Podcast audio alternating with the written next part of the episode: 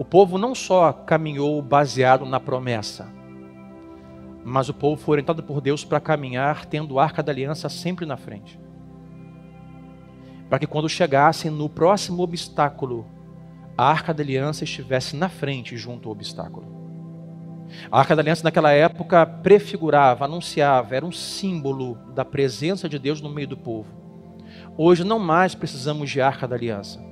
Hoje não mais precisamos de objetos, patuais, porque o Espírito Santo de Deus, o Espírito de Deus, foi derramado sobre cada cristão em Atos 2, com Pentecoste, recebemos da promessa de Jesus que nós o receberíamos e nós o recebemos. Todo crente salvo em Jesus tem em si a pessoa doce do Espírito Santo, que não é um arrepio, que não é um sentimento, que não é um movimento, que não é uma agenda, que não é um evento, ele é uma pessoa e habita dentro de cada coração de cada cristão. Mas a direção que Deus dá ao povo aqui é: olha, tenha sempre na frente de vocês a minha presença. Porque o próximo obstáculo em uma nova temporada deverá ser dirigido, guiado pela minha presença. Quando nós, em uma nova temporada, somos dirigidos pelo Espírito Santo, nós conseguimos dar passos de confiança porque sabemos que não estamos sozinhos, não fomos ah, pelo nosso jeito, não estamos ao léu, não estamos perdidos. Deus fala assim a Josué, no versículo 1 ao 7, Josué, tenha a arca da aliança na frente de vocês.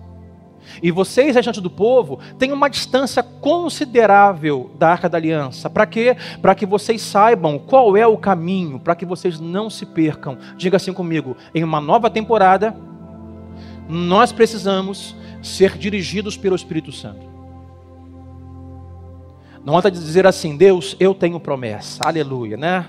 E povo bem pentecostal, eu vou que vou, mas aí vai que vai, de que jeito que vai? Baseado em quê? É dizer, Espírito Santo, vai na frente. A arca é na frente, o povo dizia assim, é para onde? Ah lá, ó. Ah lá os sacerdotes com uma arca na frente, brilhando, reluzindo, a, a reluzente diante do sol. É lá. Espírito Santo, qual é o caminho? Para onde que eu vou? Deus, Senhor, eu quero continuar caminhando a nova temporada, eu quero crescer, eu quero evoluir, quero ter um casamento melhor, filhos melhores, uma vida emocional melhor. Deus, mas como eu faço isso? Guiados pelo Espírito Santo. E a ordem que dá no versículo 8 é: Josué, fale isso para eles. Quando eles chegarem de frente do Jordão, de frente do obstáculo, com a presença de Deus dirigindo-os, pare. E você verá no texto que, diferente de como foi com Moisés, eles teriam que botar o pé na água. E quando eu li, eu percebi como Moisés foi o seguinte: chegaram diante do Mar Vermelho, obstáculo após o Egito, e pararam. O povo começou a murmurar, começou a falar besteira, começou a se lembrar do Egito e falar assim: já era. Aí vem Faraó. Aí Deus fala a Moisés: Moisés, toma uma atitude, faz alguma coisa. Mas Deus, o que eu tenho? Suas mãos, tem um cajado, já virou serpente, já voltou, fez tanta coisa.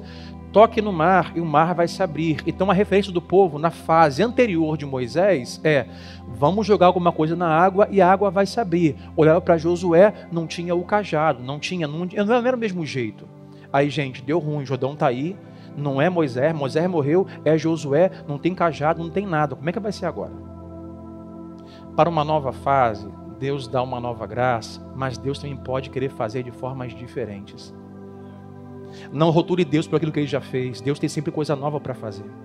Mas Deus, Senhor fez assim com minha tia. Não, você não é sua tia. Mas Deus, Senhor fez assim no ano passado. Ah, Deus vai fazer igual. Aí, parem na frente do Jordão. O que você tem que fazer agora é simplesmente passos de fé. Começar a andar não sobre as águas como Jesus e Pedro e não a pés enxutos como Moisés no Mar Vermelho. Eles têm que agora começar a molhar o pé e entrar na água. Diga assim comigo: passos de fé. Nem sempre você verá assim o mar se abrindo. Algumas vezes Deus dirá: entra, começa a andar, dê passos,